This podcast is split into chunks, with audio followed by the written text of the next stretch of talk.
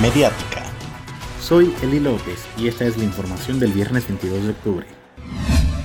El día de ayer, 113 menores de 12 a 17 años de edad con comorbilidades recibieron su inmunización contra el COVID-19. Se estima que sea un total de 336 menores que reciban su dosis.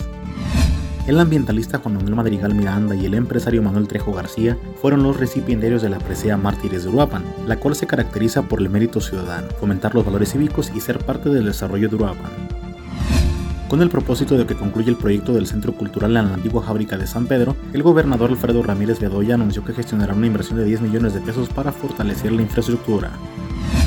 Gran discusión sostuvo el diputado federal Carlos Manso con varios elementos de seguridad que resguardaban el centro de la ciudad para el evento solemne de los mártires de Urapan. Después de discutir y tirar al piso algunas vallas, logró que las retiraran. El próximo 27 de octubre se realizará la Feria del Empleo de 9 a 2 de la tarde, en modalidad virtual para esta ciudad, pero las y los interesados en participar pueden acudir a pedir informes al espacio emprendedor que se ubica dentro del edificio La Fuente. Síguenos en Facebook y en Spotify como Mediática. Soy Eli López, que tengas un excelente viernes.